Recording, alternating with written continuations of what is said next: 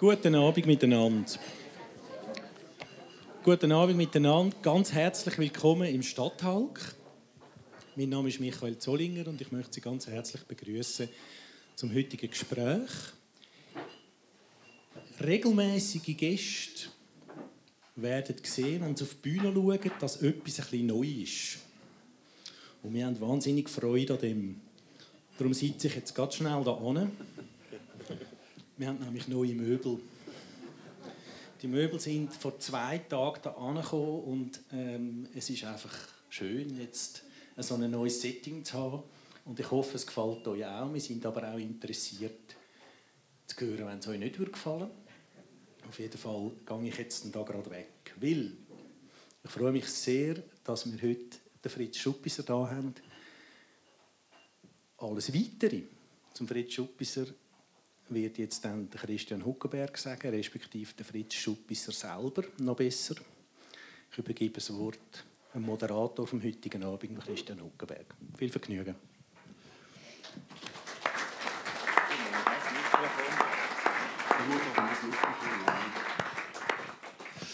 Ja, danke vielmals, Michael. Herzlich willkommen, liebe Gäste, heute Abend zum Stadttalk. Und ähm, ich möchte auch gleichzeitig die Hörerinnen und Hörer vom Radio Stadtfilter begrüßen. Ich freue mich sehr, dass wir ähm, den heutigen Gast dürfen begrüßen, den Fritz Schuppisser. Er ähm, ist ein, man kann sagen, auch ein langjähriger Freund von, von mir und es ist für mich äh, besonders äh, ein Leckerbissen, dass, äh, dass du heute da bist, dass ich dich kann. Warten wir es mal ab. Ja. Und ähm, Fritz, eben, du sitzt hier auf diesen 50s-Möbel. Und ähm, das ist natürlich die Zeit, äh, in der du geboren bist. Und äh, wir kommen sicher noch auf das alles zu reden. Und ähm, Fritz, du bist eine eindrückliche Unternehmenspersönlichkeit Du bist ein Pionier von der Solarenergie in der Schweiz. In Elk, außerhalb von Winterthur, hast du die Firma Soltop aufgebaut. Man kann sagen, ein Vorzeigeunternehmen im Bereich der Sonnenenergie in der Schweiz. Tja, überhaupt scheint eigentlich die Sonne wie ein roter Faden durch dein Leben zu gehen. Geboren an einem Sonntag vor demnächst 70 Jahren, am 26. Juni 1949. Und an diesem Sonntag, so wird erzählt, äh, hat die Sonne geschonen. Also, du bist ein Sonnenkind am Sonntag geboren. Also, es hat schon mal gut angefangen. Und ich weiß natürlich, man sollte nicht vorher gratulieren. Deshalb habe ich dir hier ein paar Blumen mitgebracht. Und zwar vom grossen, von der grossen Familienwiese in Räterschen. Die grosse Familienwiese in Räterschen wird äh, demnächst überbaut. Das äh, hat man gestern im Lampot lesen. Ein Teil davon. Jetzt äh, musst du mal das Mikrofon, du willst äh, mich unterbrechen. Dann, okay. ähm, musst... Ich wollte dich nicht unterbrechen, nur kleine Berichtigungen. Okay, danke vielmals, fängt ja früh an. Ja. also jedenfalls, ähm, die, ähm, also ich muss gerade dazu sagen, das sind äh, Margariten und das ist äh, Pfingstrose ähm, in diesem Blumenstrauß rein und ich habe ein bisschen beschissen, weil ich, habe, ich bin nicht wirklich dort gewesen, aber ich habe einfach ähm, versucht, Blumen zu finden, die jetzt könnten in der Schweiz wachsen auf so einer Wiese wie da draußen zu Räterschen. Das ist kein schlechter Trick. Danke. Aber ich habe gedacht, dir kann ich nichts vormachen. Du kennst dich ja auch mit, äh, mit, äh, äh, ja, mit der Natur gut aus und vielleicht hättest du noch gemerkt, dass so etwas nicht stimmt. Aber jedenfalls, ähm, das ähm, als eine kleine Vorreminiszenz auf deine Runde. Ja, also eben, wir haben gehört, bevor wir jetzt hier auf ähm, das Thema von, der, von deinem Pionierwirken kommen, in, ähm, in Räderschen oder zwischen Räderschen und Schottiken wird ähm, auf 2,7 Hektare, oder das sind 27.000 Quadratmeter, werden äh, Häuser gebaut. Und ähm, das ist ein spezielles Projekt, weil das hat ewig lang gedauert und jetzt aus aktuellem ähm, Anlass, also das ist, äh, was ist da passiert? Also die Familie hat das jetzt quasi abgegeben im Baurecht? Ja, das ist im Grunde genommen haben wir in Räterschen, wir haben die Kiko Kinderkonfektionsfabrik gehabt, wo meine Mutter und mein Vater hatten. Und dann haben wir einen Bauernhof gehabt, wo der Hönz Schmid als quasi Meisterknecht, der hat auch immer bei uns zu Mittag gegessen. Und der hat den Hof gemacht. Und das hat dazugehört. Und ich bin also bis in die sechste Klasse auch immer melken und in die Hütte mit der Milch. Und äh, habe mit, äh, mit dem Velo sind wir dort die Hänge abgefahren, Motocross. Und haben so kleine Kartönchen gemacht, dass er recht genug Lärm macht, das Velo. Und ja, einfach, das war eine Art rechts Heime Und nachher ist in den 60er Jahren hat, hat man dort äh, im Grunde genommen die Brücke bauen. Da haben sie im Kanton haben sie eine Töstal-Autobahn machen und das wäre der Anschluss von der Töstal-Autobahn äh, an die A1. Und die Brücke ist dann gekommen. Wir haben uns gewehrt bis zur Enteignung. Und vor wir die Brücke gebaut haben, haben ist es äh, eigentlich unser Bauernland gewesen. Wir haben dort äh, Herdöpfel geputzt und Runkel geputzt und Kühe haben geweidet. Und nachher haben wir plötzlich keinen Bauernhof mehr gehabt. Und dort, wo wir gebauert haben, ist das noch Bauland gewesen. Und meiner Mutter, ihrem Bruder, ist, ist äh, Generaldirektor von der Sulzer und der hat immer für die Sulzer das Bauland abkaufen. Meine Mutter hat gesagt, das ist Bauernland, das verkaufen wir nicht. Und nachher, wo, wir, äh, wo der Bauernhof abgebrochen worden ist, das hat uns sehr weh getan. ich bin als Junge wacker Unterschriften sammeln dagegen. Äh, ist es nachher zurückgezont worden und hätte in die Landwirtschaftszone kommen. Und äh, das habe ich nicht in Ordnung gefunden. Und jetzt äh, wird dort äh, das überbaut, also oder ein Teil, wie du gesagt hast, 165 Wohnungen. Und äh, es ist eine Genossenschaft aus Zürich, die das äh, wird realisieren oder ein Großteil davon wird realisieren. Ja. Ein Teil wird die Familie selber oder die Kiko Betriebs AG glaube ich, wird das ähm, realisieren. Aber ähm, ihr habt es einer Baugenossenschaft gegeben. Wir hätten es ja auch einem meistbietendsten geben Das haben wir nicht gemacht. Ähm, ja, also, ja, also die Genossenschaften bieten heute nicht mehr weniger als die anderen. Aber wir haben klare Vorgaben gemacht. Wir haben zwei Jahre in einer Entwicklungsgruppe geschafft, wo wir äh, soziale, äh, soziale Vorgaben gemacht haben, wo wir auch eine Durchmischung anstreben von der Bevölkerung. Also nicht, dass es äh, Leute mit verschiedenen Einkommen, verschiedenen Berufen hat, die dort leben können. Und natürlich die Energieseite ist völlig klar, die war fast schon ein bisschen diktatorisch. Gewesen. Ja.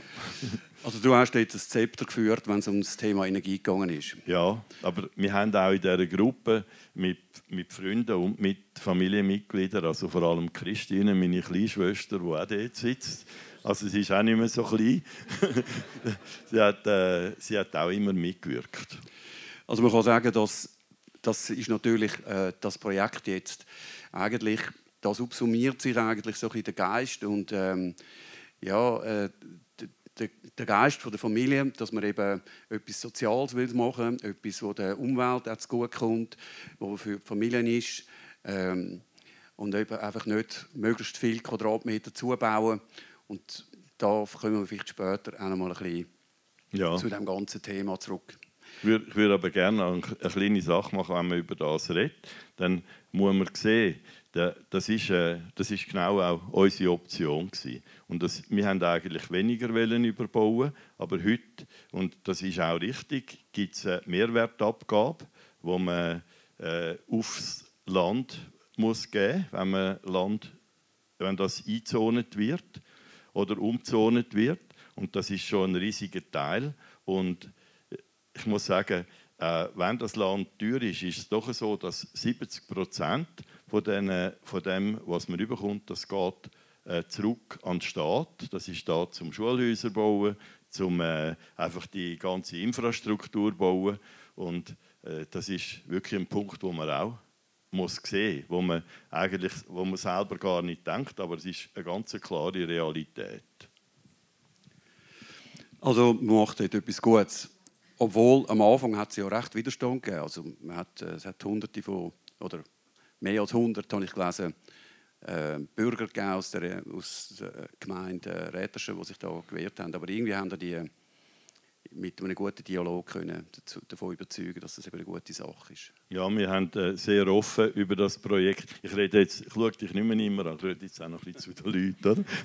Das ist gut. Das ja, also wir haben natürlich äh, offen informiert über das, was wir vorhaben und äh, dass das auch eine Chance kann sein für die Gemeinde und das ist von den Leuten auch aufgenommen worden. Wir sind Rede und Antwort gestanden und wir haben eigentlich in einer Art Letter of Intent ganz klar formuliert, was wir machen wollen und wir haben auch nur mit Investoren verhandelt verhandelt, die mit dem einverstanden sind. Und das hat die Bevölkerung, glaube ich, auch gut gefunden. Es hat ein höchstes Ja gegeben für das.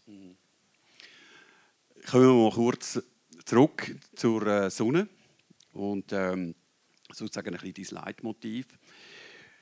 Du hast äh, 1984 ein Unternehmen nicht weit von Räderschen, nämlich in Elk, ähm, Hast, also du hast, ursprünglich hast du das auch in, in, äh, also nicht direkt in Elk, aber du bist später dann also mit der Firma nach Elk rausgegangen und hast dort ein Unternehmen aufgebaut.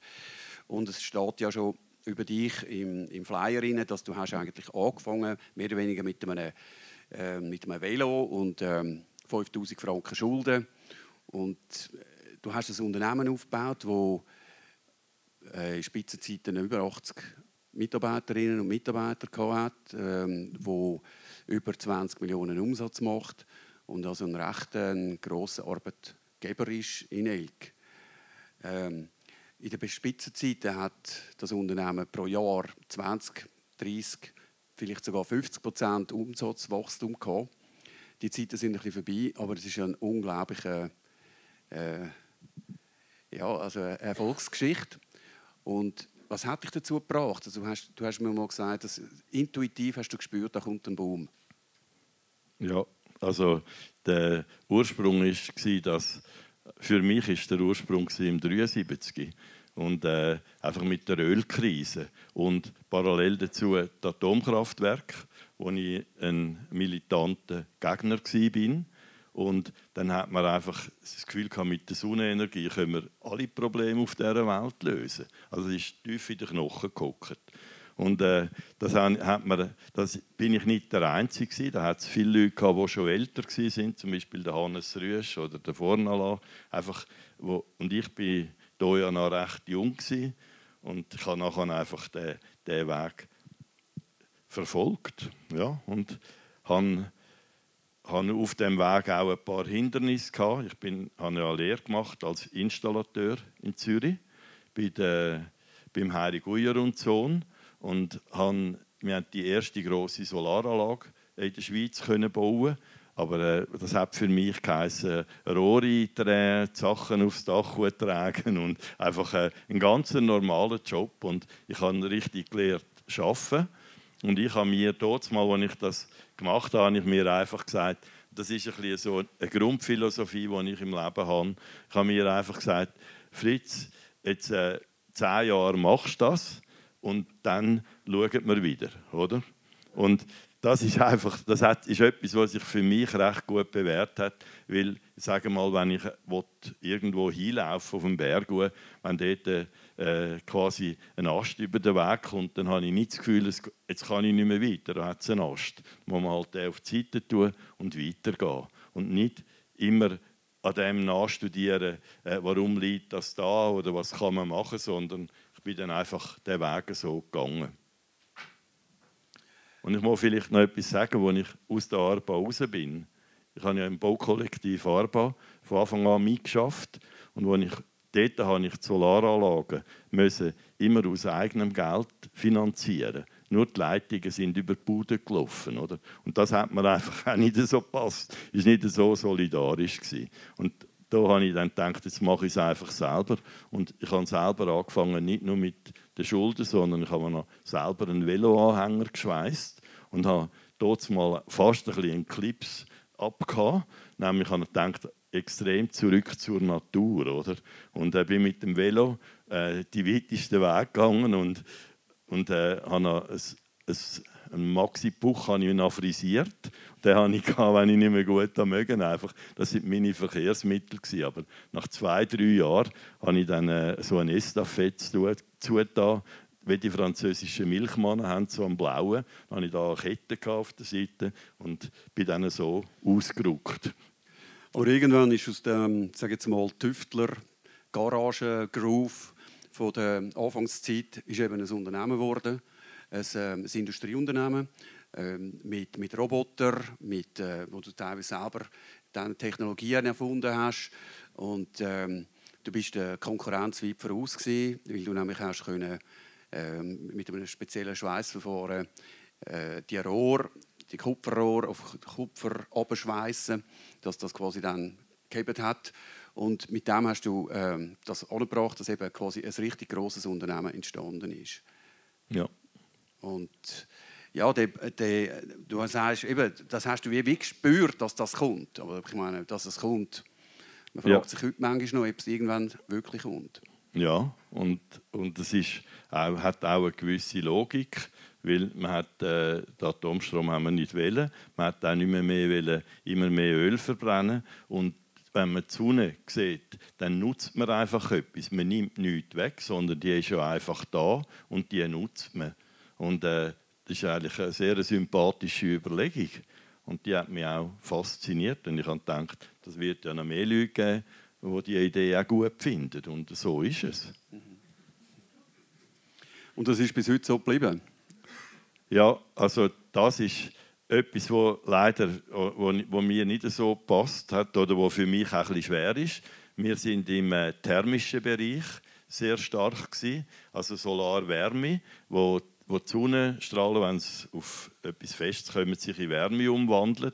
Und da haben wir äh, Kollektoren gebaut und wir haben, wie der Chris gesagt hat, mit dem Laser, die Schweißerei, die haben wir selber herausgefunden. Also wir sind in der Automobilindustrie auf Deutschland schauen, bei der Sudronik schauen. Wir haben einfach, wir haben tüftelt und ich habe auch etwas, wo in der Soltop immer ein bisschen möglich war. Ich habe zum Beispiel hat mal einer an die Tür geklopft und hat gesagt, äh, ich muss Geld verdienen. Und dann habe ich gesagt, ja, das, das müssen wir alle, oder? Und dann hat er gesagt, ja, ich habe jetzt drei Jahre auf einer Alp oben gelebt und habe nur vom Abfall von dieser Gesellschaft gelebt. Und äh, jetzt will ich einfach, ich muss ein bisschen Geld haben. Und dann habe ich zu ihm gesagt, ja, ist gut, das ist am 11 Uhr. Ich habe gesagt, ist gut, du kannst gerade anfangen. Wenn du äh, am 1 anfängst und bis zu der Weihnacht bleibst, dann ist die Welt in Ordnung, dann können wir das gerade abmachen per Handschlag. Dann hat er zu mir gesagt, ich fange nicht, am, fang nicht am Eis an, ich fange jetzt an. Und ist hier gekommen und hat mitgeschafft. Und da war ein Junge, der nie eine Lehre gemacht hat, zwei angefangen, zwei abgebrochen. Und den habe ich nachher in der Lasergruppe als Chef, praktischer Chef eingesetzt. Und der hat auch, wir haben einfach unheimlich getüftelt. Wir haben Maschinen entwickelt, die tatsächlich einfach jedes Rohr anschweißen. Man kann seinen Namen drauflegen und dann schweißt es gerade aufs Kupferblech ab. Und wir hätten von Amerika sind von überall das anschauen. Hat gar niemand geglaubt, dass das geht. Aber es funktioniert heute noch. Und das war ein echter Hit, das war ein super Erfolg. Und mit dem haben wir praktisch den Markt aufgerollt, weil wir haben den besten Wirkungsgrad von unseren Kollektoren und das hat einfach gezogen. wir haben es natürlich auch gross wir sind auch nicht so leislich, wir haben es auch überall geschrieben, Laser geschweißt, oder? Das hat, ist auch wirklich ein Hammer gewesen. Also man muss dazu sagen, es gibt, ähm, wenn man von Sonnen- oder Solarenergie redet, dann gibt es eigentlich zwei, äh, zwei Typen. Das eine ist, äh, das ist PV, Photovoltaik, produziert Strom. Und das Zweite, das sind eben die thermischen Kollektoren. Von denen redest du. Das sind die, die Warmwasser Warmwasser produzieren. Und ich habe jetzt das halt ähm, mal kurz einfach gezeigt. Da hat es also quasi zur, nach der Jahrtausendwende hat es da einen wahnsinnigen Boom gegeben in der Schweiz. Man sieht, dass da ist das, ähm, sind da die, die jährlich verbauten Quadratmeter in der Schweiz an thermischer Solarenergie sind extrem aufgegangen bis quasi zum, zum Ende hin vom, vom ersten Jahrzehnt von dem Jahrtausend und äh, nachher ist es halt jetzt in der letzten Zeit auch wieder runtergekommen. Es hat sich also wieder halbiert. Und ihr habt von diesem Boom habt ihr können extrem, also du hast quasi, bist wie ein Vorläufer gewesen, die hast das im richtigen Moment erkannt und hast dann nachher hat die Firma Soltop können von diesem Boom profitieren. Ja, da haben wir, das sind Jahre gewesen, also wir haben in der Soltop haben wir immer eine 20 Prozent vom Gewinn haben wir Mitarbeiter abgegeben. Hier hat es noch Gewinn gegeben. Und äh, 80 Prozent. Jetzt gibt es keinen Gewinn mehr. Das ist ein bisschen undiskret, gell? wir wären froh, es gäbe einen, sagen wir es so. es hat auch wieder mal ein rechtes Jahr gegeben. Aber der thermische Bereich hat einfach unheimlich gelitten. Und das würde ich ganz kurz, gerne ganz kurz erklären. Ist das okay? Gern. Ja. Also, wir, früher, wir haben auch Photovoltaik gemacht, schon äh, also bei ganz reichen Leuten, oder? beim Hauser und Endres, beim Herr Endres äh, in Arlesheim in der Villa. Wir haben an mehreren Orten superlässige Photovoltaikanlagen gebaut. Aber die Photovoltaik war unendlich teuer. Gewesen. Und äh, der thermische Bereich war wesentlich günstiger. Gewesen. Und, und auch technisch weniger aufwendig. Und wir haben, wir haben dann das favorisiert und wir haben äh, also System gebaut, mit den Heizungen kombiniert und so und einfach wirklich recht gute, gute Sachen gemacht. Und, das, und mit dem Laser sind wir nachher fähig gewesen. Wir haben auch für Fissmann Absorber gelasert, wir haben für, für äh, Windhager Absorber gemacht und auch für deutsche Unternehmen Collector gemacht, einfach das ist sehr gefragt und der Markt hat unheimlich zugenommen. Und wir haben also wahnsinnig sind wir in die Schweiz gekommen, weil wir haben zweimal hintereinander die Stückzahl verdoppelt, oder? Das heißt, wenn wir, wenn wir äh, 10.000 Quadratmeter gemacht haben, haben wir das andere Jahr 20.000 gemacht. Da, und da ist mir zum Teil nicht mehr mitgekommen. Ich musste da einen Berater haben, der äh, mir geholfen hat, dass die Organisation nicht völlig abgesackt ist, weil es eine unheimliche Sache war. Oder? Und nachher ist halt in Deutschland mit der Förderung, und das ist auch sehr positiv, äh, ist halt die Photovoltaik sehr stark verbreitet worden und hat, hat äh, seit Fukushima ist ein, in Art ein Knickpunkt gewesen, weil im Fukushima hat, hat, ja die japanische Regierung auch gesagt, wir wollen äh, Strom nicht mehr von Atomkraftwerken. Und dann hat es gesagt, wir wollen den Strom von der Sonne. Und das hat wie im Denken, gerade weltweit, ein Umschwenken gegeben. Man hat nur noch von Solarstrom geredet und nicht mehr von Solarwärme. Und äh, das ist ein riesiger Boom entstanden alle Regierungen, auch in der Schweiz, hat man auf Solarstrom gemacht und hat äh, gewaltige Förderungen eingerichtet, dass das gut geht. Und das ist, finde ich, alles auch super positiv. Und natürlich haben dann die Chinesen haben von dem Ganzen, also die Asiaten haben am meisten profitiert. Die haben äh, mit Dumpingpreisen äh, die ganze Industrie in Europa eigentlich geschlossen. Äh, die haben, zum Beispiel, wenn man nach Europa geliefert hat, hat man 30 Prozent zurückfordern beim Staat. Und durch das haben sie einfach eine enorm, enorme Verbreitung. Also sie haben sich recht können durchsetzen. Und heute muss man ganz ehrlich sagen, sie machen es auch super gut. Also die haben tolle, die, haben, äh, also die chinesischen Module sind also von diesen grossen Lieferanten, die sind absolut in Ordnung. Verkaufst du die auch heute? Wir haben also wir haben eigentlich bis jetzt haben wir nur europäische gehabt, aber jetzt und wir haben jetzt auch mit europäischen einmal einen riesigen Auftrag geholt bei der Victorinox, der Neubau. Das ist eine Riesenanlage. Und wir haben aber äh, auf der anderen Seite äh, Anlage jetzt in Wetzigen auf der Eishalle, wo wir, wo wir auch bekommen haben. Dort äh, müssen wir chinesische Module nehmen, sonst wären wir einfach nicht zum Zug gekommen. Ja. Und wir werden in Zukunft beide Typen haben. Weil sonst faul ist einfach raus. Also ein riesen Boom in der thermischen Solarpanelherstellung haben die können voll mitnehmen und es hat euch dann natürlich auch voll getroffen, wo dann eben, wie du es jetzt geschildert hast, einfach ähm, wie auch wieder zusammengebrochen ist. Ich würde gerne nur ein kurzes Beispiel. Wir haben von einem System, vom Quicksol, haben wir 1100 Systeme verkauft im Jahr. Und äh, das ist äh, schon ein Umsatz von über 7 Millionen gewesen. und das ist eingebrochen auf 80 Stück. Also das ist ein unheimlicher Rückgang, oder?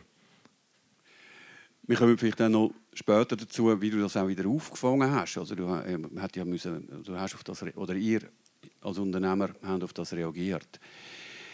Ähm, aber was daraus herauskommt, du bist eine Kämpfernatur und ähm, wenn du mal etwas fest, dich einmal etwas fest beißt, dann lässt du nicht mehr los. Ja. Das kann man schon so sagen. Das kann man so sagen. Und jetzt wirst du dann bald eben, hast eine Runde, wie wir gesagt haben. Du hast jetzt, ein bisschen, ähm, du hast jetzt dein, äh, deine Beiß, ähm, kommen jetzt ein bisschen Beisshemmungen. Also du hast dich ein bisschen, ein bisschen zurücknehmen jetzt, oder ähm, geht es so weiter? Nein, das, also, ich weiß nicht, da hat es ja ein paar, die schon graue Haare hat, da innen, oder? Äh, man merkt selber, dass es nicht so weitergeht, innen durch. Und, und ich merke auch, ich will nicht mehr so viel. Voran war mir gleich, am Morgen um 6 Uhr anfangen und am Abend um 12 Uhr wieder aufhören, oder so. Das ist, ja, aber das habe ich einfach, ich habe den Elan nicht mehr. Ich brauche mehr für mich und ich merke, ich habe ja diverse Sachen habe ich jetzt schon können abgeben an Arbeiten. Und ich will eigentlich nicht mehr äh, zu fest nach den Wünschen von außen, vom Markt, von den Kunden leben, sondern ich will äh, irgendwo mehr noch einen inneren Fahrplan haben oder äh, auch mehr der Intuition können Raum geben das mache ich zwar jetzt schon, aber das hat noch mehr Platz. Wenn ich, das ist eigentlich so ein Ziel, das ich habe. Und ich merke, ich, muss, ich kann es nicht als, das ist durch. Das, das ist, ist jetzt schon ein so.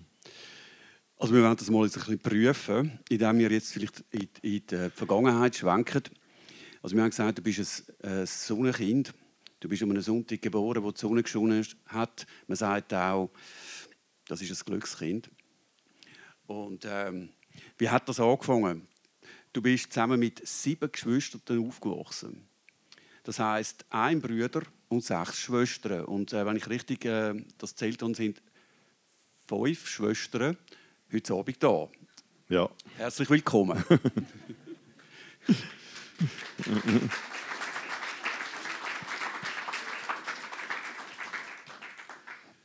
Und wir sitzen äh, heute Abend hier in einem 50s-Möbel.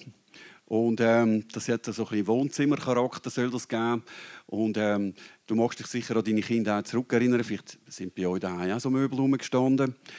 Das war so ein Idyll, gewesen, so der Bursche von Räterschen, gemütliche, äh, friedliche äh, Jugend.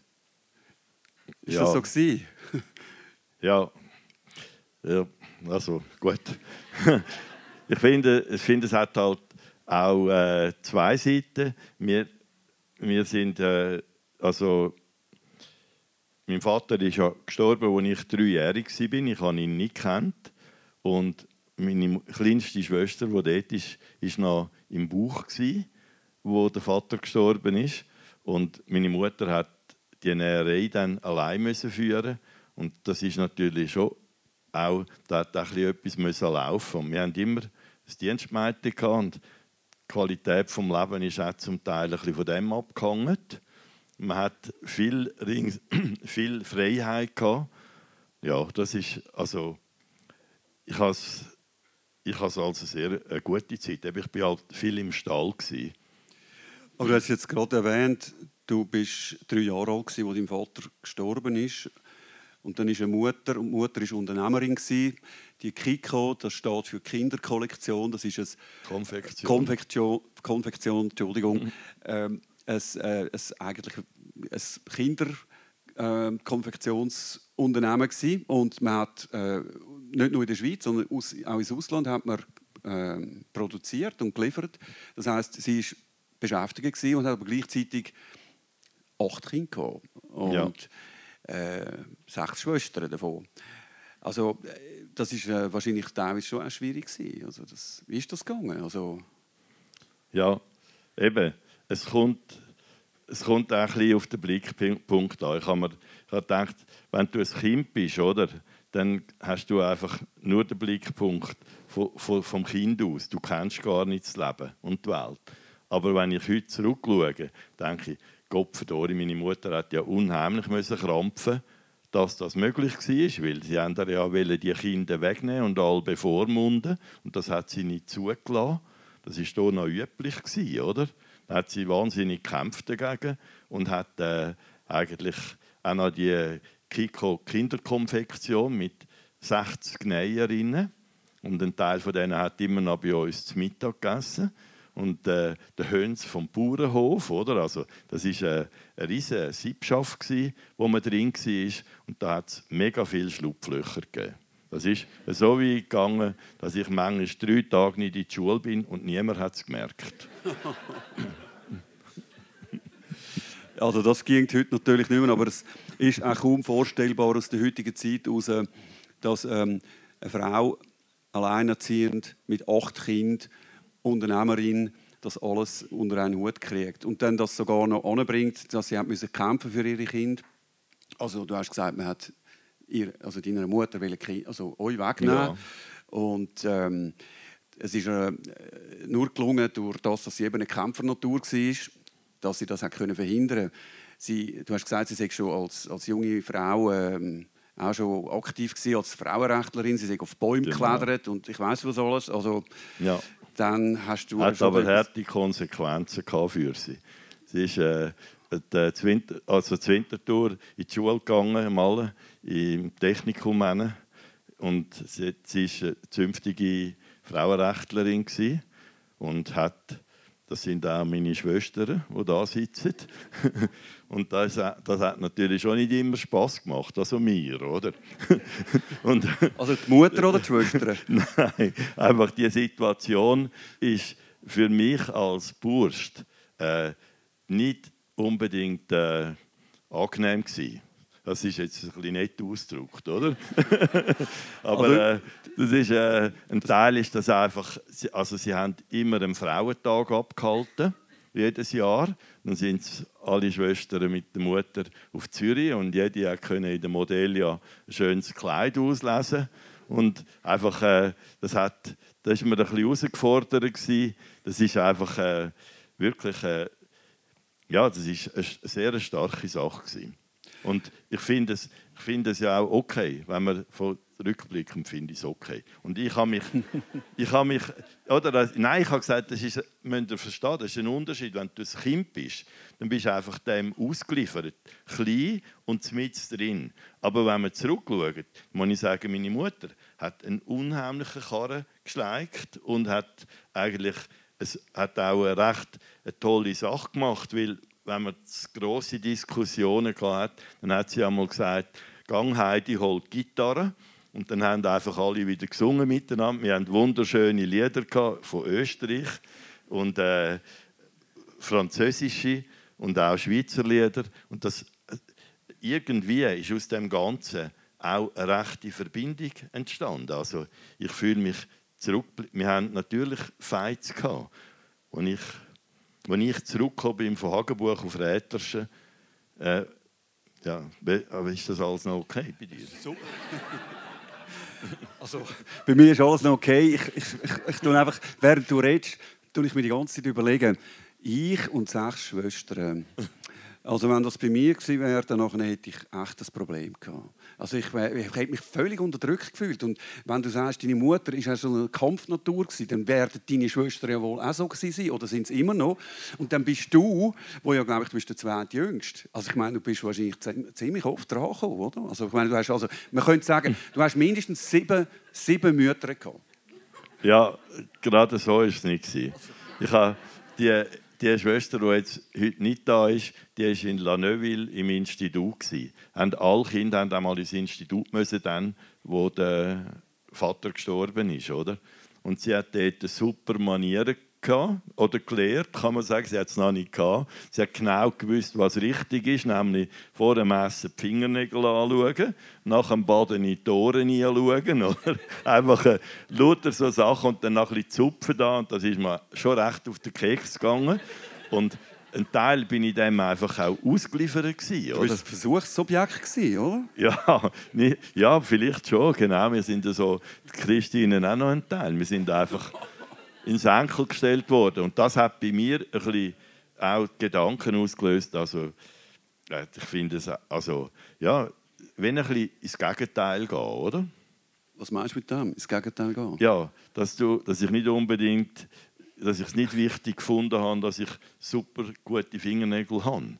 Und, äh, und das ist ja auch noch so die Zeit gewesen, dann, wo ich Jugendlicher war. Das ist, ich habe ja eine kaufmännische Lehre gemacht und ja, dann nachher, muss ich sagen, dann ist halt das 68 näher gerückt und der Zeitgeist, man hat, äh, man ist, der ist einfach in der Luft gelegen, den hat man geschmeckt und gespürt, oder? Und dann nachher, äh, ja, ich, man hat, also ich habe recht gegen Strom gegeben, auf Deutsch gesagt. Also Gegenstrom zuerst gegen, gegen die Schwestern, Mutter, und dann aber auch sonst gegen Strom. Ähm, du, hast, äh, du bist Dienstverweigerer ja. äh, und man muss sich vorstellen, heute ist das äh, ein Spaziergang. Damals, ähm, also wir reden jetzt äh, so Ende 60er Jahre, Dienstverweigerer in der Schweiz, ähm, da ist man also richtig, richtig an die Kasse gekommen. Da ist man kriminalisiert worden. Und ähm, das war kein Zuckerschlecken. Das durchzuziehen, das war ein Psychoterror. Und ich glaube, das ist auch nicht spurlos an dir vorbeigegangen. Wieso hast du das gemacht? Ich meine, aus dieser Idylle, aus den Räterschen, ich meine, okay, die Schwestern, aber ähm, es geht gerade den Dienst verweigern. Nein, ja, das, ist, das hat auch, äh, das hat auch ich, ich bin überzeugt, dass ein Anstoß aber ich würde, jetzt, ich würde nicht als Hauptanstoß sagen. Aber ein Anstoß ist natürlich die Mutter ihrem Bruder ist äh, Oberst im Generalstab und Sulzer Direktor, also Generaldirektor. Und wenn ich manchmal etwas nicht so gäbiges gemacht habe, musste ich dort hingehen und bin dann dort äh, zur Diskussion gestellt worden und einfach noch das, das hat dann immer Männer gegeben oder äh, auch einen Stadtrat von Winterthur, den ich vortragen musste einfach wo es mir ein bisschen, ja, ein bisschen ins Enkel gestellt haben oder, oder haben wollen. Und das, äh, das hat auch eine gewisse innere Opposition oder eine Haltung ich lasse mich nicht einfach unterkriegen, ich äh, will mich sein, oder? Und das ist ein Teil gewesen. und wir haben bei uns der, im Dorf sind wir mit den Jugendlichen viel zusammen. Wir, haben, wir sind als eine kleinere Gruppe sind wir aus den jungen Kirchen austreten und haben die Objektiv Jugend gegründet. Das ist natürlich ein, ein lustiger Name, oder? Wir haben uns super gefühlt mit dem und haben dann dort ein Theater gemacht, haben über die Welt diskutiert und ich habe eine enorm tiefe Auseinandersetzung geführt mit dem Leben also ich muss sagen, das hat mich alles interessiert. Ich habe mich auch mit dem Christentum äh, richtig zünftig auseinandergesetzt und wir haben mit der objektiven Jugend haben wir Theater aufgeführt, äh, recht kritische Theater, aber wir haben es am 1. August aufgeführt. Nur der Gemeindepräsident mal oder vor allem der Gemeindeschreiber hat gefunden, das hätten wir uns für den 1. Mai können aufsparen. also wir, sind eigentlich recht äh, lebendig gewesen. und äh, dort drin habe ich und dann war ja dann der Prager Frühling gewesen, äh, mit dem gewaltfreien Widerstand und ich habe mich einfach ich habe einfach ich bin ja eigentlich ein recht äh, soziales Wesen. Also ich klopfe mir da jetzt selber ein bisschen auf die Schulter, aber ich finde, das bin ich einfach. Und ich habe gesagt, ich mache einen Dienst an der, Gemeinschaft. Ich gehe in die Rekrutenschule, aber ich schreibe es ist absolut nicht meine Sache. Und wenn es einen Zivildienst gibt, dann mache ich Zivildienst. Und das habe ich, das habe ich dann gemacht. Ich bin im BR eingerückt und wir haben ich bin äh, eigentlich kein schlechter Rekrut Ich bin hier auch körperlich fit gewesen. Beim Stellen hatte ich schon vier Reis oder? Und danach haben wir aber gleich auch Sachen gemacht. Bei den Füßeln haben wir ja jeden Tag zwei, dreimal müssen Kampfbahn runterrattern.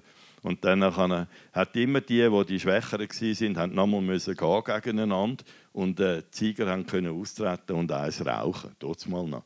Und dann habe ich organisiert, dass wir immer miteinander durchs Ziel gehen. Oder? Und dann haben wir so eine Kampfbahn abgelaufen und dann äh, sind wir sind immer das Zweite durchs Ziel gekommen. Dann hat es keinen Sieger und keinen Verlierer mehr gegeben unter dem, oder? dann hat der Löfti gesagt, Schuppisser, was hast du wieder angestellt? dann habe ich gesagt, ja, nur äh, gedacht, jetzt könnten ja wir zwei mal noch miteinander gehen, oder? ist natürlich auch ein bisschen äh, übertrieben gewesen, oder? Dann bin ich mit dem Löfti dann gegangen und den habe ich natürlich riesig abgetrocknet, weil der ist etwa nur so groß und äh, einfach, ich habe es gefunden, ich habe es ein bisschen zu bunt getrieben, ja.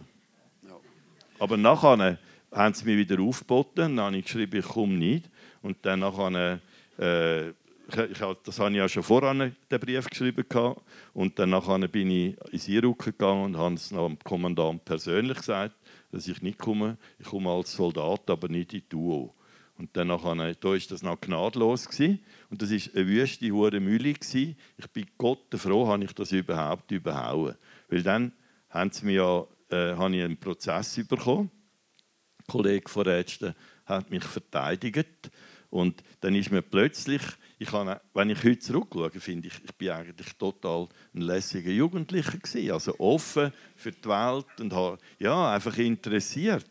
Aber da haben sie, mir, haben sie den Kindern verboten, mit mir zu spielen. Und äh, einfach, äh, man war eigentlich wirklich geächtet. Gewesen.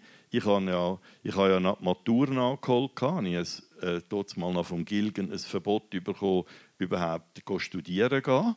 Und einfach eine, eine dicke Post, oder? Ich meine, das ist wirklich eine andere Zeit gewesen. und ich bin Gott froh, habe ich das überhauen und äh, ja, sonst, weil das, das irgendwo habe ich dort genug reindurch. Ich, ich muss einfach, ich kann das auch wählen. Ich, kann nicht, ich bin überhaupt nicht, ich kann auch vor Gericht, habe ich bei beiden Prozessen, ich habe nochmal müssen gehen, sie haben zweimal in die Kiste müssen. Und da habe ich bei beiden Prozessen haben sie mich gefragt, und sind Sie im vollen Pazifist, sie sich, äh, heben Sie einfach an, wenn man es auf Sie schlägt? ich gesagt, garantiert nicht, ich wehre mich ständig. Es geht nicht um das, sondern äh, im Grunde genommen ist es einfach nicht der Weg, immer mehr Militär und die ganze Aufrüstung. Also du hast dich da, der Gilgen ist übrigens damals der Erziehungsdirektor vom Kanton Zürich. Und äh, da mögen sich sicher noch einige an den Herr erinnern. Das lassen wir jetzt. Also jedenfalls, ähm, du hast, äh, müssen, du hast ins Gefängnis und ja. das war eine harte Zeit und du hast dann eben auch nicht einfach ein Studium anfangen. Also nicht Akademiker, nicht Fabrikherr, sondern Handwerker, Genossenschafter, WG-Mann und äh, dann hast du dann später dann doch noch angefangen mit dem Studium, hast das abgebrochen, das Ausstudium, und hast dich einfach für ein anderes Leben entschieden. Du bist dann äh, aber, äh, ja, das ist auch so um 1970, denke ich, in einer Autogarage arbeiten. Ja, also ein, ein bisschen später, ja. ja. Das ist, das ist auch, glaube ich, im 73 gewesen, oder im 72. Danach war es eben recht schwierig Es war eine, eine Wirtschaftskrise gewesen sehr schwierig. Also im 74 war es ganz krass, gewesen, überhaupt eine Stelle zu finden. Und ich habe einen Teil habe ich vorher noch im Spital geschafft, weil das ist auch noch eine super Sache, als ich im Gefängnis war, habe ich den Tag durch im Spital arbeiten. Und ich bin im Operationssaal, habe ich mit der Lampe beleuchtet. Da hat es zwei, drei Ärzte gehabt, die gesagt haben, ein Dienstverweigerer kommt man nicht in diesen Raum rein.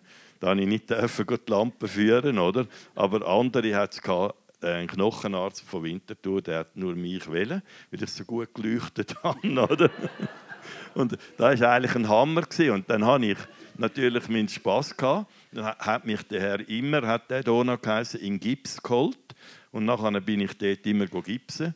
Und am Schluss war es so wie, dass praktisch jedes Wochenende, wenn irgendein Notfall passiert ist, äh, mit dem Auto oder irgendwas, haben sie ins Gefängnis angerufen und haben gesagt, sie brauchen den Schuppisser zum Gipsen. Oder? und das war natürlich der Hammer für mich. Dann konnte ich dort durchgehen und ich bin natürlich nicht gerade wieder runtergegangen. Das ist logisch, oder? Das hat eigentlich auch noch, hat eben immer, auch immer wieder einen Spass gegeben im Leben, oder? Also du hast dort auch deine, deine handwerklichen Qualitäten ähm, feststellen, auch wenn es ums, ja. ums Gipsen gegangen ist. Genau. Und dann ist das Jahr 1973 gekommen. Und das Jahr 1973 ist äh, der Welt eingefahren, nämlich das ist der Erdölschock ist ja. dort gekommen. Da hat die OPEC, äh, also die Erdöl exportierenden Länder, haben einfach den Hahn abgetrüllt. Und ähm, dann äh, ist da Panik ausgebrochen und der Preis für Öl ist durch, durch die Decke geschossen. Und das hat einiges ausgelöst, auch bei dir. Und ja. Du bist dann, äh, hast dann gesagt, so jetzt, kommt, jetzt ist das Zeitalter von der Sonnenenergie, hat jetzt quasi angefangen. Ja, das war eigentlich dann ein Hobby. Gewesen. Und ich habe in einer WG gewohnt, aber ich habe auch müssen, ich habe eigentlich, als ich 20 war, habe ich alles, mein Erbe habe ich verteilt. Ich habe eigentlich nichts geerbt. Und ich habe... 1969 wäre das dann gewesen. Also genau, ja, 69, ja, da. Ja, 68er ja, Revolution. Aber es war nicht unbedingt die schlauste Idee, finde ich. Ja, das, aber okay. äh, ich habe es einfach gemacht. Eben darum oder? hast du noch eine Schuld gehabt, wo du Unternehmer geworden bist. nein, nein, nein. nein, nein. Ja, das, ich habe... Äh, ich habe, das, ich habe alles selber verdient, auch Studium. Und ich habe äh, einen Teil im Spital geschafft. Und dann bin ich in Sinhart in eine Sagerei arbeiten, weil es extreme Krise war. Im 1974 war das. Da habe ich Eisenbahnschwellen gesagt, aus Eichen. Oder? Und mit diesen riesen langen Ketten sagen, ich habe da jetzt noch eine Arbeit rein, weil ich, weil ich muss das schnell zeigen. Der, der, der Italiener, der da war, war so ein, ein, nicht gerade ein grosser und der hat die Kettensagen immer so anlassen. Und dann ist sie gelaufen, oder? Und wir hätten müssen mit dem Fuß rein, vorne abdrücken und dann hochziehen, dass es nicht gefährlich ist. Und ich habe natürlich nicht hinter dem Italiener her sein. Ich habe natürlich sofort die Maschine auch so angelassen. Und dann. Oh,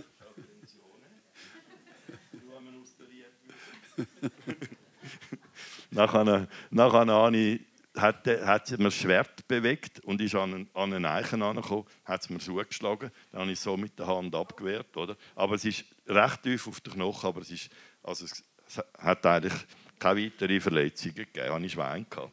Auf jeden Fall hat mich dann der Sammy Elsener gefragt, mein Schulfreund, wo ich mit ihm zusammen ausgezogen bin und zur Wintertour eine Wohnung hatte, ob ich nicht zu ihm käme arbeiten. Und er hat mir 2800 geboten. Und in dieser Sagerei bin ich jeden Abend so krocki heimgekommen. Wenn ich in so einem Foto geguckt bin, bin ich nur plötzlich eingeschlafen. Einfach, es ist, wenn die Kontrolleure von der SBB gekommen sind, hat man die, jede Schwelle müssen viermal anrühren, dass sie sie von jeder Seite können anschauen können. Und ich bin auch, dann habe ich, da, ja, dann habe ich dort geschafft und habe dann die Öschwo repariert. Das hat mir ehrlich gesagt auch gepasst. Das war lässig. Aber dann hast du dich entschieden, eben bei dem, nach dem Erdölschock, jetzt mache ich noch ähm, eine Lehre als... Ähm äh, also in einer Spenglerei, also so, ja, Sanitär. Das erst im 76. Das war erst im 76. Ja. Und dann bist du eben auf Zürich ja. zum Heiri, Heiri Guyer. Heiri Guyer und ja. Sohn. Und das, das ist diejenige Firma, die dann eigentlich die erste war, die grosse ja. Solaranlagen gebaut hat in der Schweiz. Ja, ja es hat, da hat es äh, mehrere hundert Tüftler gegeben, die gebaut haben. Aber das ist einfach, äh, Mikafil ist eine grosse Sache gewesen, oder? Das ist der Steinmann gewesen, der Direktor, der nachher ein Ökozentrum gegründet hat. Und dort hat man das erste Mal so eine, eine grosse Lüftungsanlage eingebaut mit einem Rad, wo man äh, die Wärme, die Luft durchs Rad durchgeströmt hat bei der Abluft und dann äh, hat man es angesogen und dann ist die Wärme wieder rein und die Feuchtigkeit ist auch mitgegangen. Es war ein super innovatives Gebäude gewesen. Ja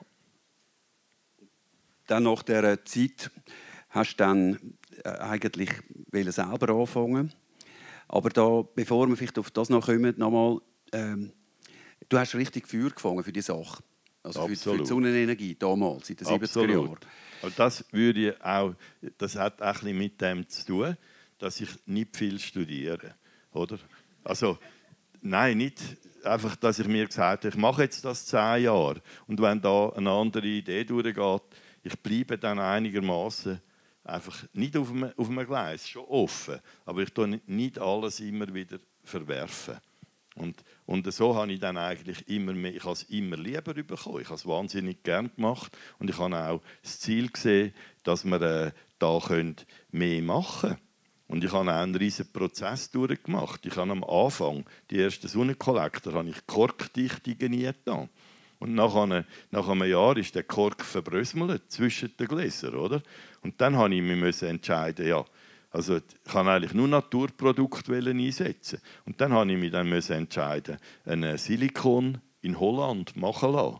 Weil ich habe dann auch ausgerechnet, wenn ich mit meinem Estafette vorfahre einmal und ja, einfach das ganze Servicezeug, das man machen muss, und äh, alle Jahre wieder neue Dichtungen machen. Das kann es nicht sein. Und das hat dann einen langsamen Wechsel gegeben, wo ich einfach Technik angefangen habe, gerne bekommen. Weil die Silikondichtungen, die sind heute noch gut. Also die, die man hier gemacht hat. Und das, ist, äh, das hat wie einem Denken äh, eigentlich ein bisschen der, also der, der Gedanke, dass moderne Sachen auch gut sind, das hat sich einfach angefangen auszubauen. Das ist eine zeitgemäße Reaktion äh, auf Schwierigkeiten.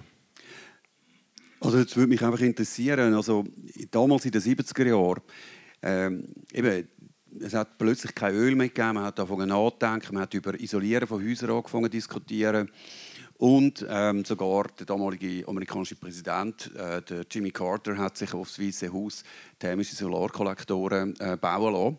Und ähm, es gibt sogar einen Dokumentarfilm über das, ähm, wo dann ein Schweizer später ähm, die die Sonnenkollektoren, die hat natürlich dann der Nachfolger von Jimmy Carter als erste Amtshandlung fast abgenommen und dann irgendwo in einen, in einen Weg da. Und die Schweizer haben dann die Kollektoren wieder gefunden Jahre später, ich glaube in Vermont. Und ähm, haben dann die die Kollektoren sind also noch funktionsfähig und sind dann mit denen auf Washington und haben dann dort die Leute befragt, wieso und was es damals passiert ist.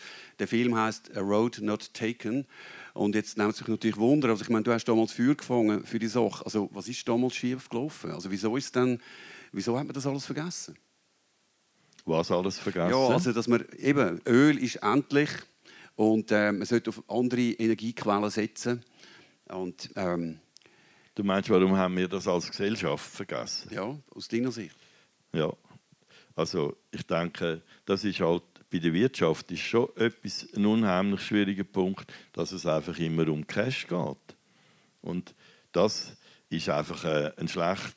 Äh, es braucht Geld zum Leben, es braucht Geld auch zum Investieren, aber äh, man sieht, ich meine jetzt das Ölgeschäft, das ist schon oberst mafiös, oder? Und das sieht man überall, wo es Öl hat, wird garantiert gekriegt.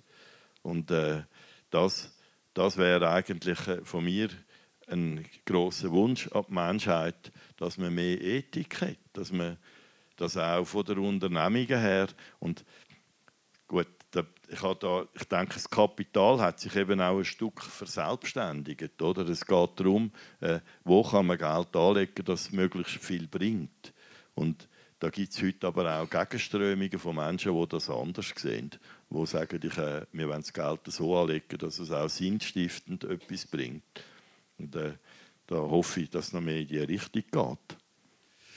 Also du hast ja immer wieder... Ha, darf ich noch etwas ja. sagen? Und ich glaube natürlich, dass mit der Photovoltaik und mit den neuen Lösungen, die wir heute haben, äh, äh, und, und, mit der Beschwer Beschwernis, die man gegen das Öl hat, dass dass sich das wird so oder so durchsetzen Weil der Solarstrom ist heute schon günstiger als jeder andere Strom und als der Atomstrom ganz besonders. Also du hast ja immer wieder bewiesen, also intuitiv ähm, gewusst, jetzt kommt das und das ist ja damals auch, als du dann selber angefangen hast mit deiner Firma in den 80er Jahren. Ähm, ist dann tatsächlich der Boom gekommen. Ähm, das ist dann Ende 90er Jahre und in den Nuller Jahren von diesem Jahrhundert ist das ein Abgang wie eine Rakete. Aber irgendwie stehen wir doch heute wie immer noch am gleichen Ort wie 1900, was weiß ich was, 76 oder, oder vielleicht ein bisschen später, 78, wo genau die, die Zeit, wo man damals gesagt hat, hey, jetzt muss alles anders werden. Jimmy Carter hat sich seine Panels aufs Dach gemacht und ähm, die hat es auch beseelt.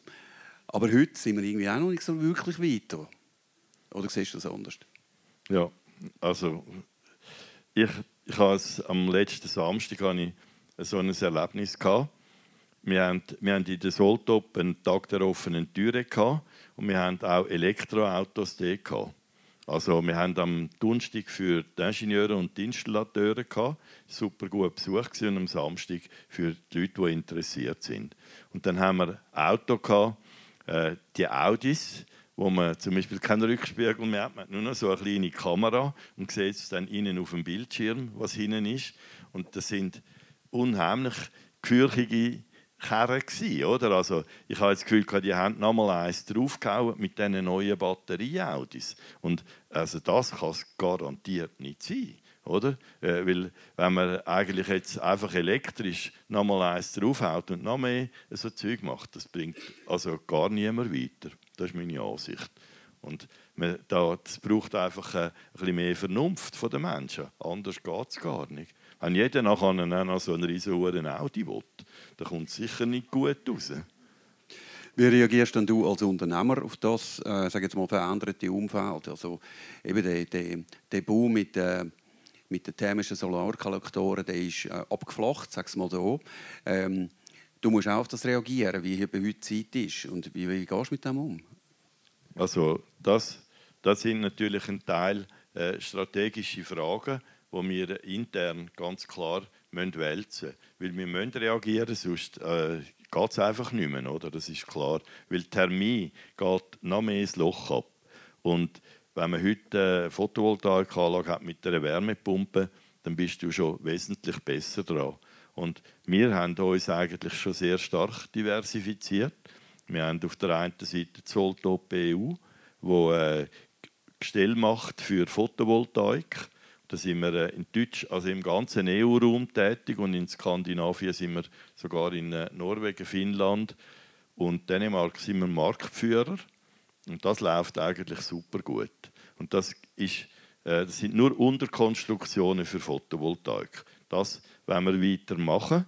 Und bei uns hat der Geschäftsführer jetzt, der Ueli Frey, hat mit der Crew zusammen äh, Wärmepumpen mit, äh, mit Photovoltaikanlage, mit äh, Smart-Technik, also mit Boiler, mit, äh, man kann kühlen und heizen, also mit der gleichen Maschine. Und so ein System kostet äh, ohne Montage brutto 32.000 Franken. Das ist aber eine komplette Heizung für ein Einfamilienhaus, wo man eigentlich dann praktisch CO2-frei ist. Und äh, das ist, ich glaube, da wollen wir uns darauf spezialisieren, um dieses System so zu machen, dass man es sehr einfach montieren kann. Und wirst du mit dem können gegen die Grossen, äh, wir nennen sie jetzt nicht, äh, als sage jetzt KMU, wirst du da können, also wettbewerbsfähig sein, dass du da kannst mithalten Oder das Unternehmen?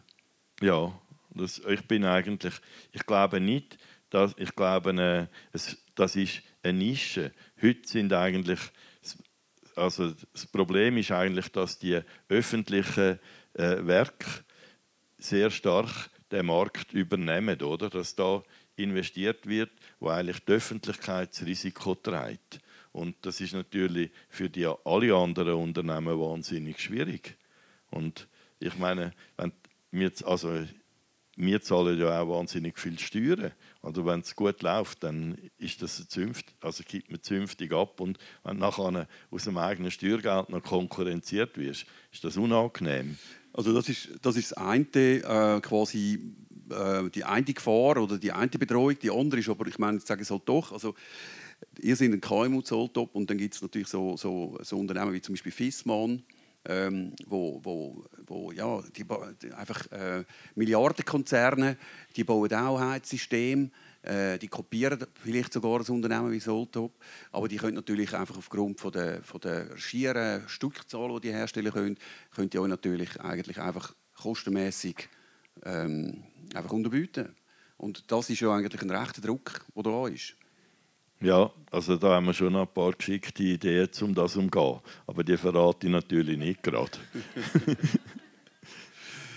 also du bist, ähm, man kann sagen, du bist guten Mutes, dass es ähm, gut weitergeht. Und äh, es gehört ja natürlich auch zum Unternehmer sein, dass es auf und runter geht. Also, ja. dass man auch, aber du bist ein Kämpfer und wahrscheinlich Menge in deinem Alter, wo irgendwie über 65 ist, der würde jetzt sagen, ja, jetzt ähm, mache ich es gemütlich, aber ich glaube, du bist nach wie vor gefordert. Das kann man schon so sagen. Ja, aber ich würde ich würd, äh, sicher können den operativen Teil in absehbarer Zeit abgeben. Ich mache auch noch viel. Also ich bin heute zum Beispiel auf einem Dach gestanden in Zürich und noch gucken, äh, unterstützen, beim, weil wir etwas fertig machen oder so. Und äh, da sehe ich, das wird ich mit 80 sicher nicht mehr machen. Und ich, äh, ich, ich, ich nicht sukzessive geht das Retour. Ja. Du hast es ja schon ein bisschen kennengelernt. Ja, aber eben, man, man kennt den Fritz, ähm, der kann nicht loslassen, also er ist einfach dran und eben, heute hat man es gehört, ähm, sobald die Sonne scheint, stehst du auf dem Dach oben. Ähm, ich muss natürlich gerne mal da vielleicht auch noch äh, die grosse Runde wo, von Leuten, die heute Abend da sind, Gelegenheit geben, dass sie Fragen stellen um Fritz. Und vielleicht hat ja die eine oder andere Schwester auch noch etwas anzumerken zu dem, was du gesagt hast. Also wir werden vielleicht nicht ganz ungeschoren davon kommen, du und ich. ich weiß es nicht, aber ja, das sind, sind Fragen.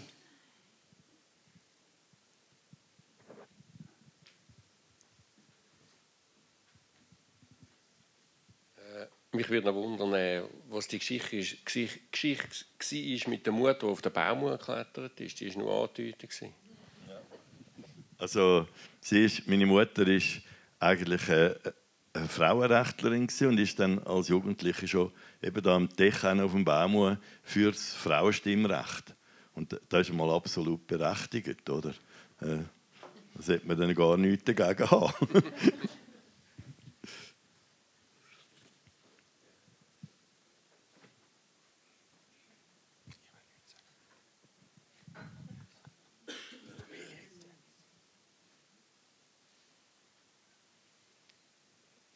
sind alle erschlagen.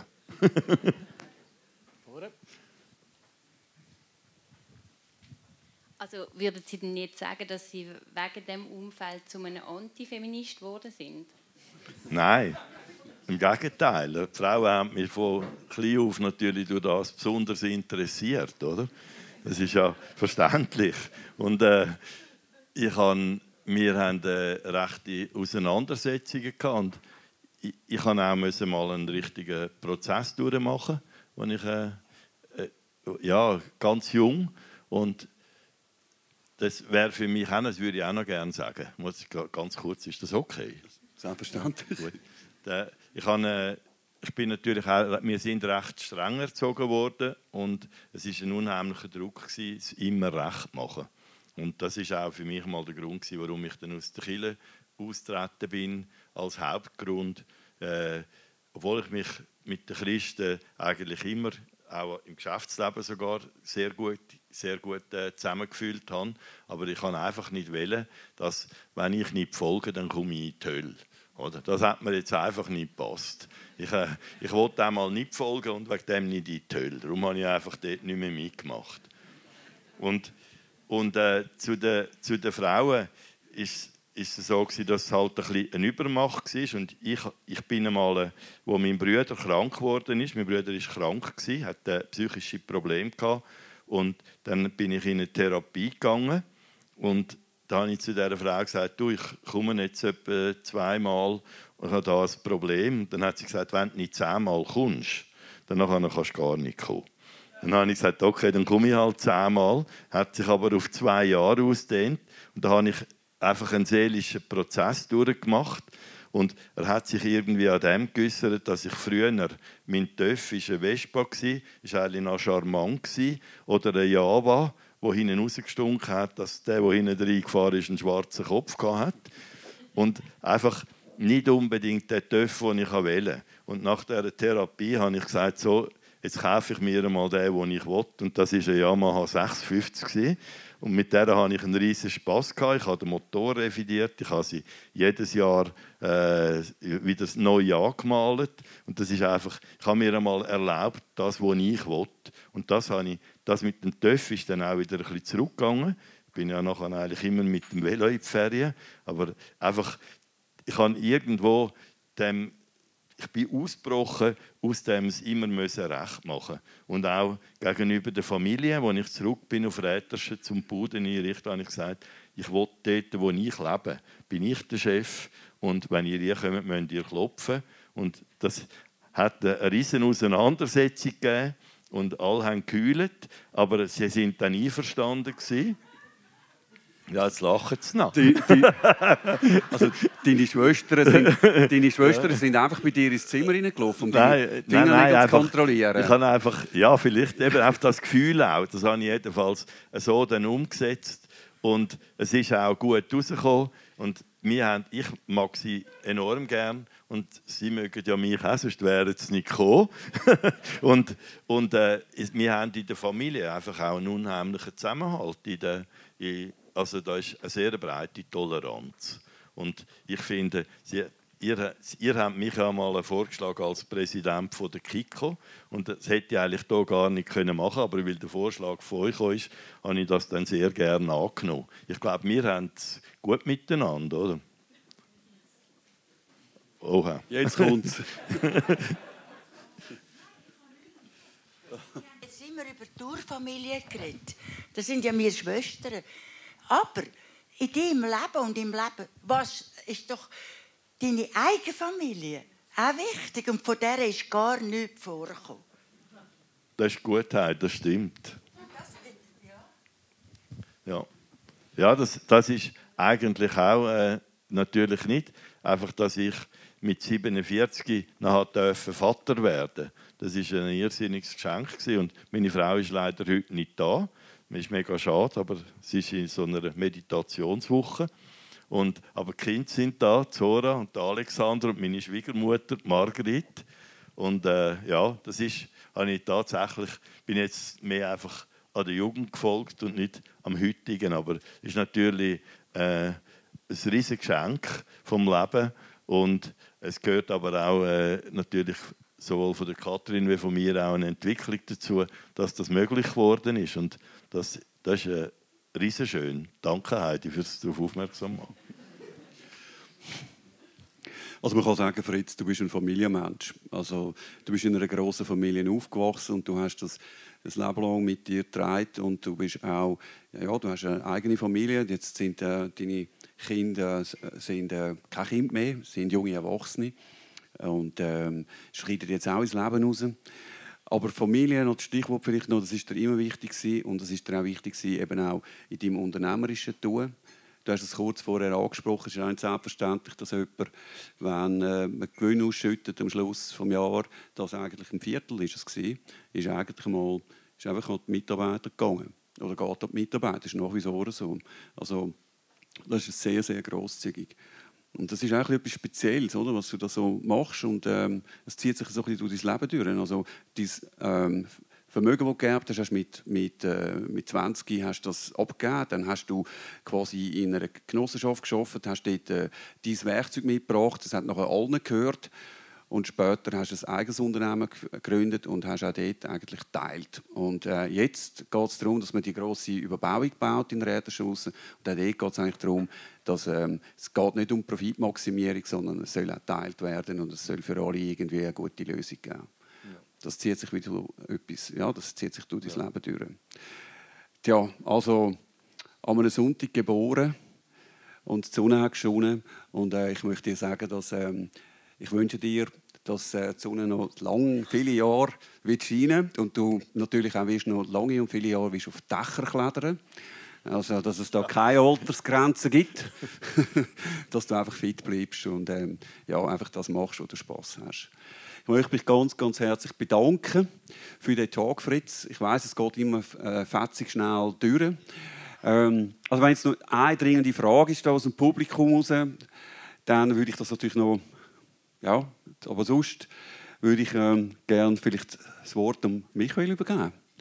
Ja, da genau. Das ist äh, Tradition, Fritz, dass äh, wir dir natürlich gerne auch noch etwas wollen mitgeben auf den Weg. Da von einer Konfiserie an der Mercos. Und ähm, ganz herzlichen Dank für das, für das Gespräch. Danke vielmals, Fritz.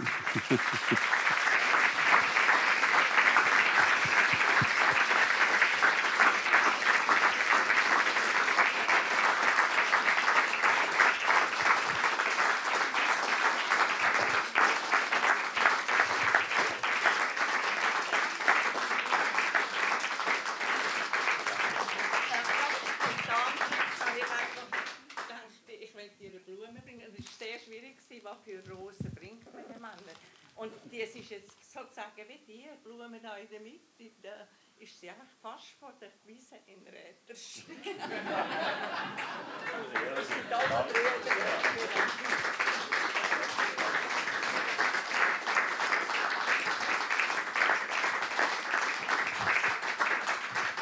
Ja, das ist der Stadttalk vom 23. Mai. Ich möchte mich herzlich bedanken, dass Sie bei uns sind. Ich möchte ganz kurz noch mich bedanken bei allen Partnerinnen und Gönner, die uns unterstützen, die die Organisation Verein Stadthalk möglich machen. Man kann bei uns übrigens auch Mitglied werden. Dann unterstützt man als Einzelperson den Verein Stadthalk. Das führt dann dazu, dass man keinen Eintritt mehr zahlen muss das ganze Jahr. Also wer das möchte, kann sich einschreiben, hinten oder da vorne oder auch auf www.stadthalk.ch. Ich bedanke mich beim Robin für die Technik und bei der Kohlmein, bei der Ladina. Ihr könnt auch noch etwas trinken. Wir haben noch bis um halb zehn offen. Ich glaube, der Fritz bleibt auch noch ein Moment da. Habt einen guten Abend. Merci vielmals fürs Kommen und alles Gute. Eine letzte Durchsage habe ich noch, hätte ich fast vergessen. Ich möchte noch den allerletzten Talk ansagen von dieser Saison. Am 27. Juni haben wir die Margrit Stamm zu Gast. Sie wird äh, befragt von der Deborah Stoffel.